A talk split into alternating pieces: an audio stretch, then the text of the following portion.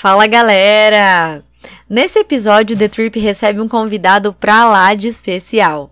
Eu o conheci quando eu dava aulas de espanhol no laboratório de línguas na UEL e durante o período em que ele foi o meu aluno, a gente foi criando laços e hoje, além dele ser meu eterno aluno, é também um grande amigo, tanto meu quanto do Rodrigo. Bom, gente, eu tô falando do Bruno Nielsen, que é casado com a Ana Elisa, e juntos eles têm um filho lindo chamado Raul, cujo nome remete ao grande Raul Seixas, por quem Bruno é apaixonado. Bom, Bruno possui graduação em História pela Universidade Estadual de Londrina, UEL.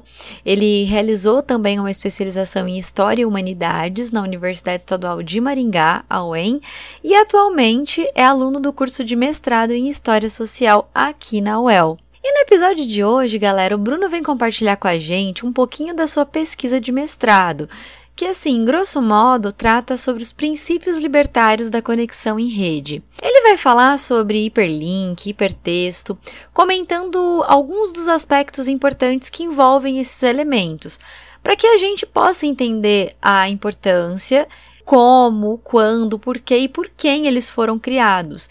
E ao final desse episódio, vocês vão ver que a linguagem e a tecnologia têm muito mais em comum do que a gente pode imaginar. E agora, preparem-se para viajar por algumas estradas desse mágico e gigantesco cyberespaço que é a internet. Vem com a gente que a viagem vai começar.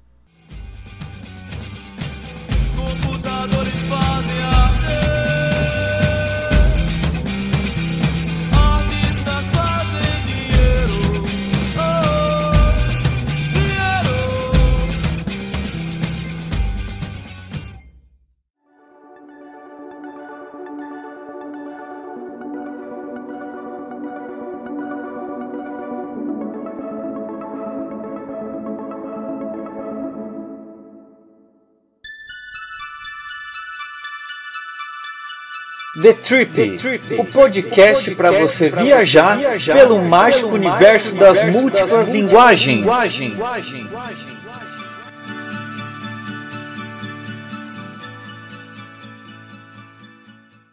Olá, eu sou o Bruno Nielsen Venâncio. Estou hoje no The Trip Podcast para falar um pouquinho sobre os inícios da internet.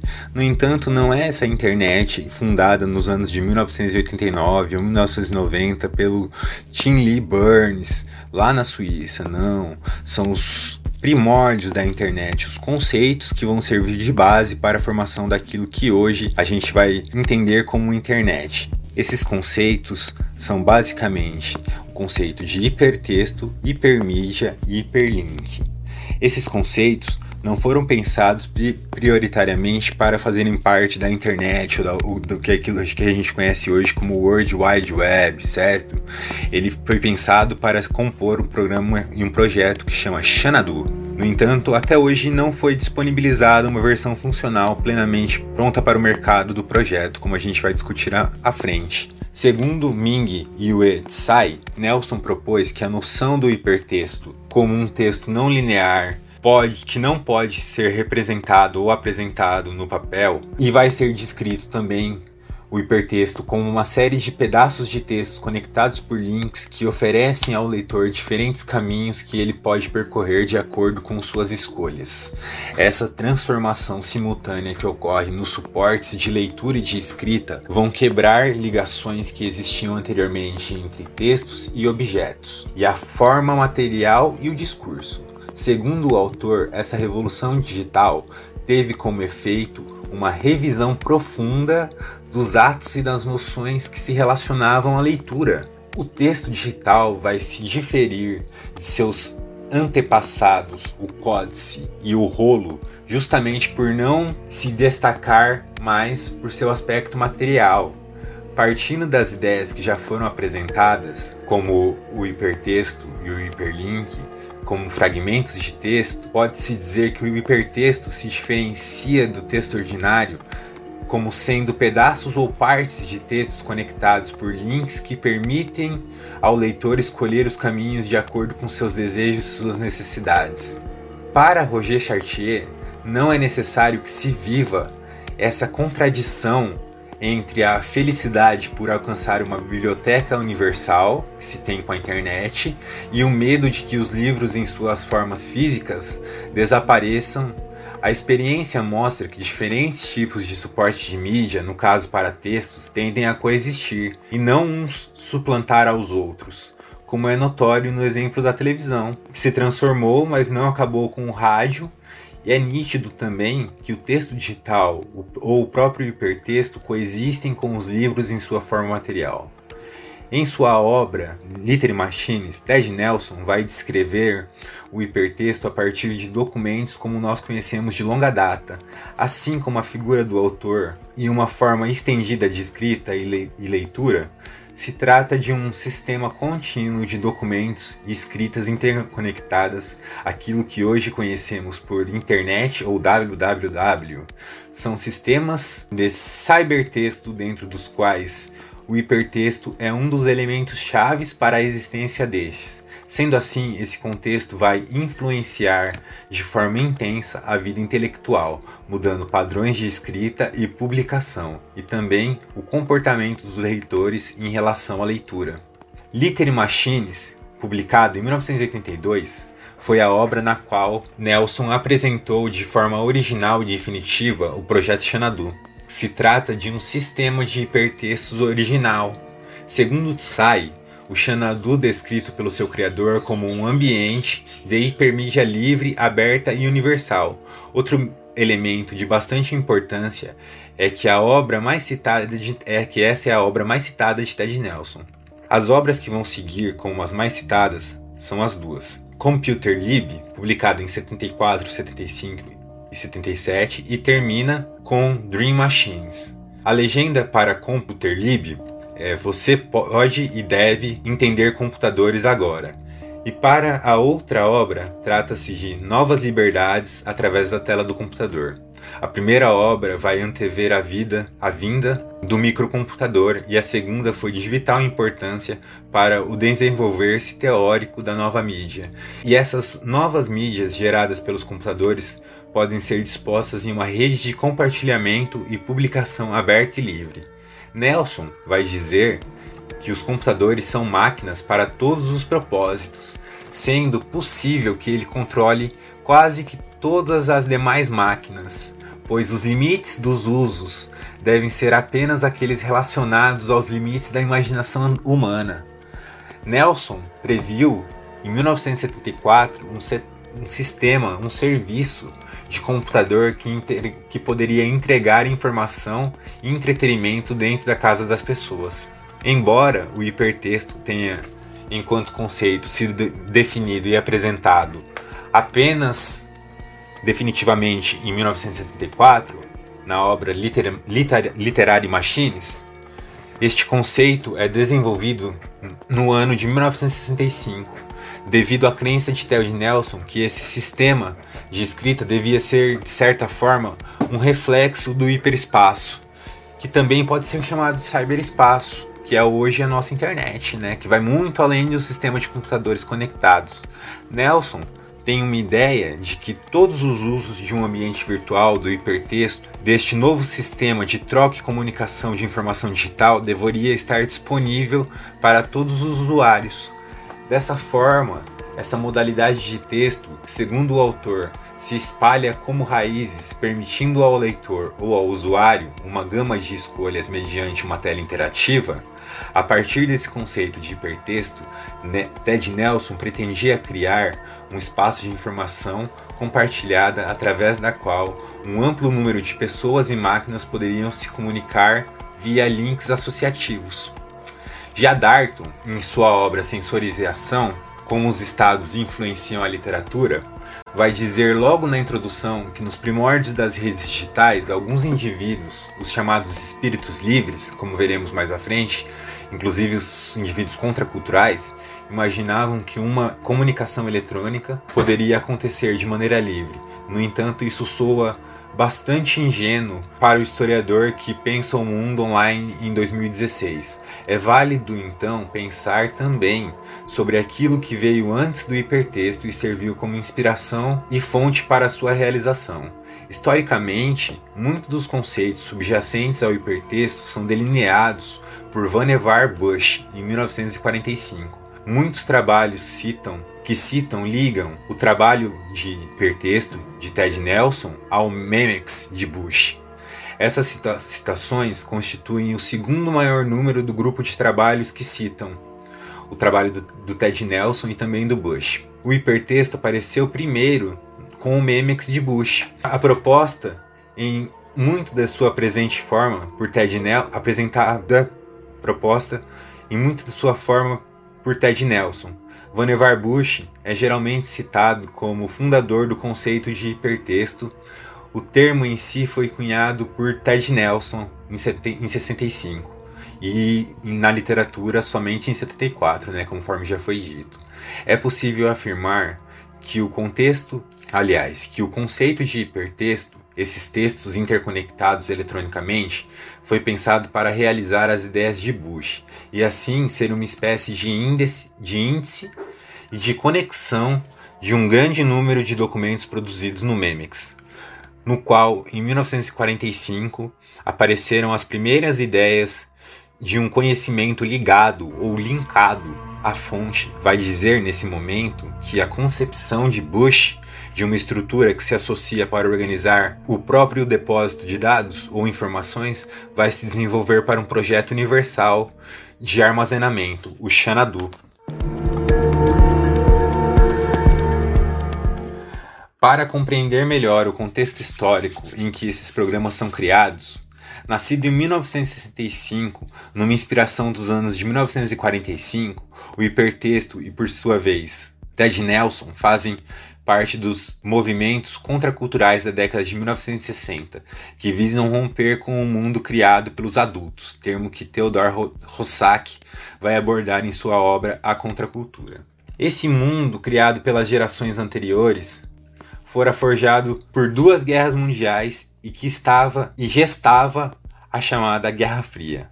Rossack vai dizer que o modo de vida da sociedade bipolar encontrava-se enfermo, que, em nome de uma paz momentânea, que muitas vezes é inexistente, aceita-se os horrores de uma cultura que vive sob a ameaça do Armagedon nuclear. O principal sintoma dessa enfermidade é a sombra da aniquilação termonuclear sobre a qual nos encolhemos temerosos. A contracultura toma posição tendo como plano de fundo esse mal absoluto. Um mal que não é definido pelo simples fato da bomba, mas pelo ethos total da bomba, no qual nossa política, nossa moralidade pública, nossa vida econômica e nosso esforço intelectual encontram-se atualmente inseridos com abundância de engenhosidade, racionalização. Somos uma civilização sepultada numa inabalável, num inabalável compromisso com o genocídio, jogando loucamente com o extermínio da espécie e com hipervicidade violentamos nosso senso de humanidade para simular, mesmo por um dia, tal horror possa ser aceito como normal, como necessário. Sendo assim, fica claro o porquê não bastava para Ted Nelson reproduzir a realidade com o contexto ao seu redor. Ele buscava uma transformação profunda, uma revolução na forma como se comunica, trata e armazena os dados. A revolução da tecnologia digital. Ted Nelson é um desses jovens que vai desafiar a ordem instituída pelos seus predecessores e procura criar um mundo totalmente novo através de conexões de dados eletrônicos. No entanto, existe um adulto principalmente que vai servir como fonte de inspiração na qual Nelson bebe para criar seus conceitos e seus sistemas. Como já foi dito, esse, esse é o Vannevar Bush e o seu programa é o Memex. O projeto Xanadu, de acordo com Tsai, vai se aproximar de cada leitor que neste momento, que neste caso é também um potencial vinculador e criador de conteúdos de gêneros mais diversos, servindo como sistema de suporte e de contribuições para documentos com bases, trilhos e links. O Xanadu não funciona hierarquicamente. Sua principal função é ser a editora de publicação de hipertextos do futuro. A função do autor também vai se transformar com a revolução da tecnologia digital. Com a criação dos conceitos de hipertexto e a criação do projeto Xanadu, novas formas de lidar com a informação se fazem possíveis. Pela primeira vez na história, os consumidores da informação ou leitores serão também potenciais produtores de hipertextos, o que vai gerar uma revolução também do ponto de vista do autor, visto que o cyberespaço pensado por Ted Nelson é democrático, livre do ponto de vista da criação de conteúdos de hipertexto ou mesmo de hipermídia. No entanto, diferentemente da França dos séculos, XV, séculos 16 17, por exemplo, é possível afirmar que há sim uma preocupação com a originalidade em relação à autoria dos textos e com a preservação dos direitos dos autores.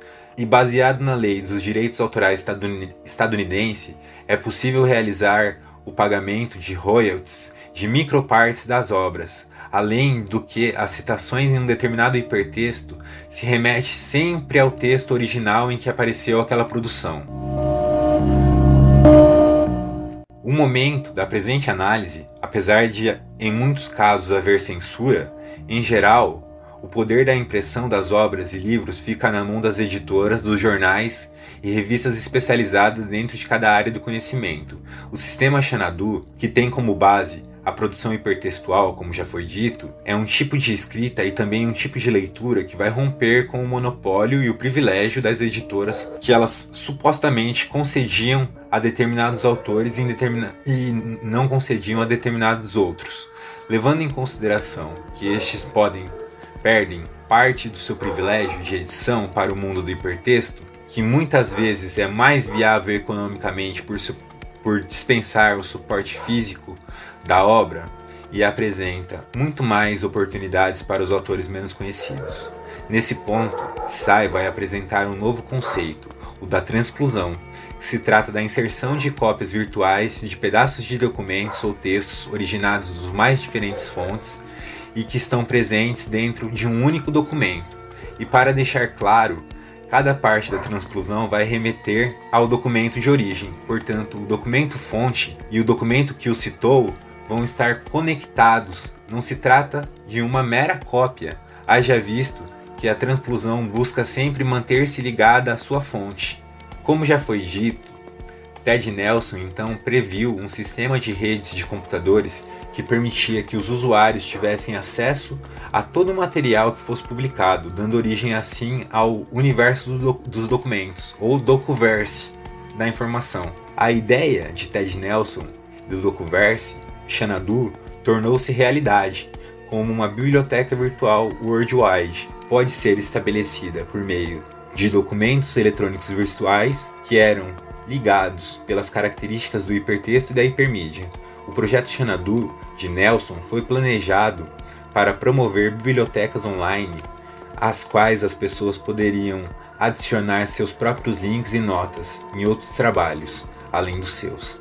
Na recuperação da informação, a base de dados refere-se à coleção de documentos, onde o documento, seguindo a definição de Nelson, é um pacote de informação criado por alguém, então qualquer um poderia criar conteúdos, né, como já vem sendo dito.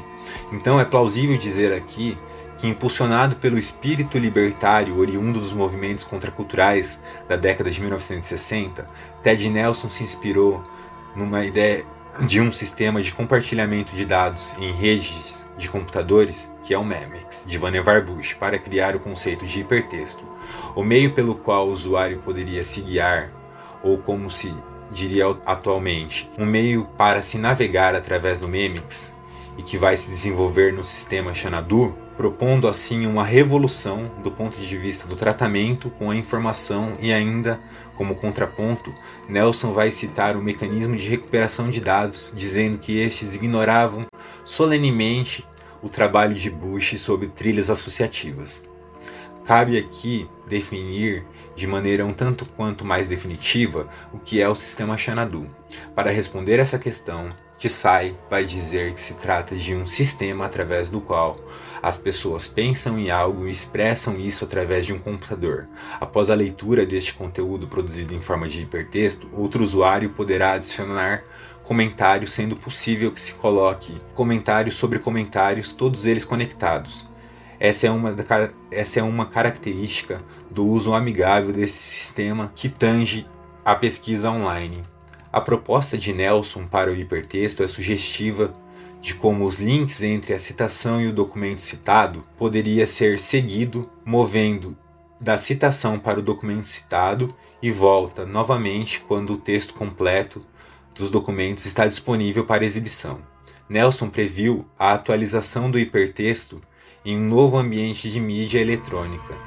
Ele chama as pessoas a imaginar uma nova literatura libertária com explicações alternativas de modo a qualquer um poder escolher a trajetória ou a abordagem que melhor cabe a ele ou a ela. Nelson é então um visionário que, inspirado pelo contexto de, da contracultura, no qual os jovens da sociedade estadunidense, nesse caso, se recusam a seguir a mesma lógica capitalista liberal aceita pelas gerações anteriores, forjado pelo horror de duas guerras mundiais e do iminente hecatombe nuclear em que se vive durante o período da chamada Guerra Fria, ele se embasa em um sistema de informação pensado anteriormente por Vannevar Bush, que era de uma geração anterior, haja vista que ocupou um cargo de direção no Projeto Manhattan durante a Segunda Guerra Mundial. Para quem não sabe, o Projeto Manhattan era o projeto que desenvolveu a, guerra, a bomba nuclear e se preocupa e, e, e o Vannevar Bush vai se preocupar então com os pesquisadores e cientistas que foram tirados dos seus laboratórios de pesquisa e bibliotecas, deslocados de suas pesquisas para vezes, para às vezes arbitrariamente serem realocados dentro da máquina estatal do esforço de guerra, como eles iriam retornar para suas antigas funções ou antigas pesquisas no pós-guerra. Bush viveu a experiência da guerra e isso provavelmente influenciou na maneira como ele vai desenvolver um sistema para compartilhar dados, que também tem seu caráter aberto. Nelson é então o jovem centauro, como diria Rossack, ávido por transformações radicais que vai acabar por criar um meio de navegação pelo universo de dados disposto no sistema Memex. Portanto, Nelson vai fornecer conceitos que vão se traduzir como hipertexto e hipermídia, além de pensar um ambiente totalmente inovador no tratamento da informação. Estes conceitos trabalhados ao longo do texto vão contribuir para uma transformação do paradigma tanto da ciência, da computação, quanto em outras áreas das ciências humanas e da biblioteconomia. E no que diz respeito tanto ao ato da leitura quanto ao ato da escrita, essa, essas transformações são inspiradas por um contexto contracultural de negação no que diz respeito à realidade do pós-guerra pós e da Guerra Fria, ao que se sujeitavam seus antepassados em nome de uma suposta estabilidade. Nelson vai lançar um desafio corajoso e, acima de tudo, impertinente à frieza científica, criando um sistema mais humano para lidar com os dados das redes digitais então a gente pode concluir que a, a principal função das redes eram libertárias. Essa função mercadológica da internet ela é posterior. Então, o que fica de grande lição para a gente é que a internet ela pode ser muito mais libertária do que ela se propõe hoje.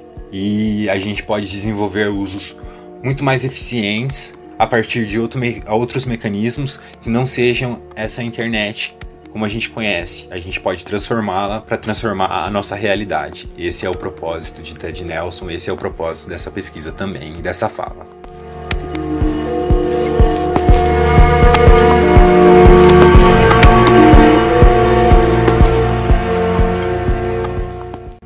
Olha, Bruno, de verdade, eu confesso que tudo que você trouxe aqui foi bastante inusitado para mim.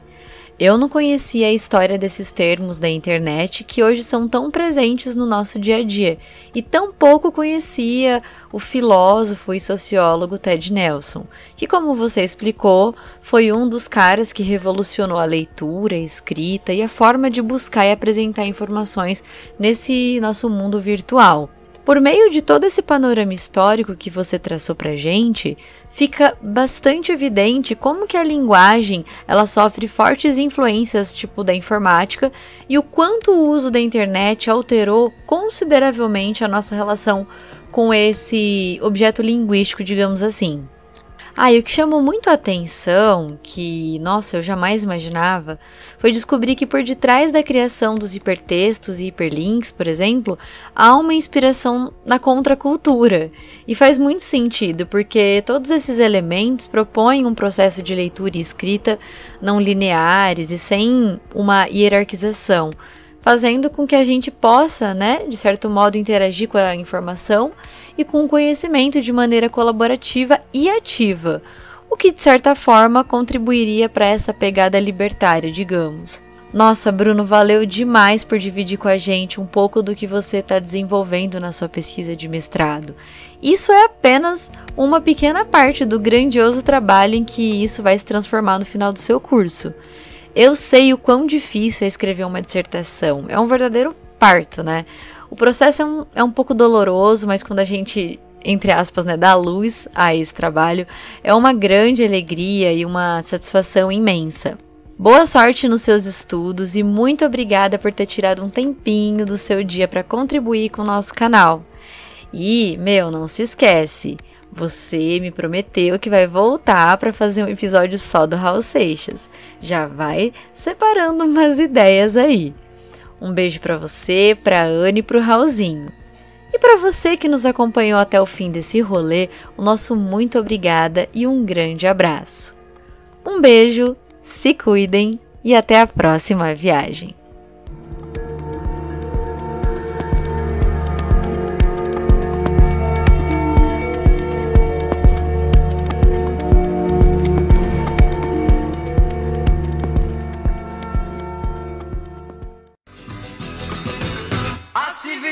Civilização se tornou tão complicada que ficou tão frágil como um computador. Que se uma criança descobriu o calcanhar de Aquiles com só palito para o motor.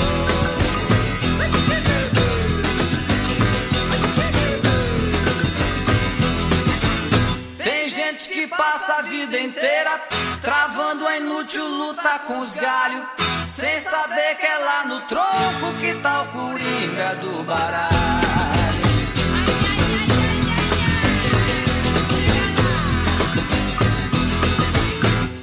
Compus, fiz ouro de tolo. Uns imbecis me chamaram de profeta do apocalipse. Mas eles só vão entender o que eu falei no esperado dia do eclipse.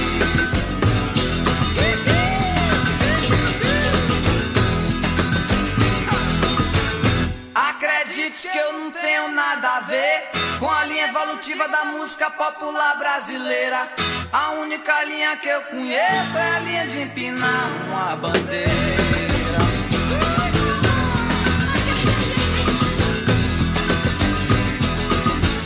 Eu já passei por todas a religião, filosofias políticas em luta.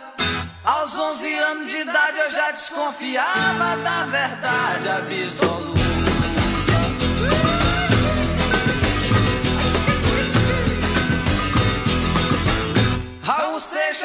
Raulzito sempre foram o mesmo homem.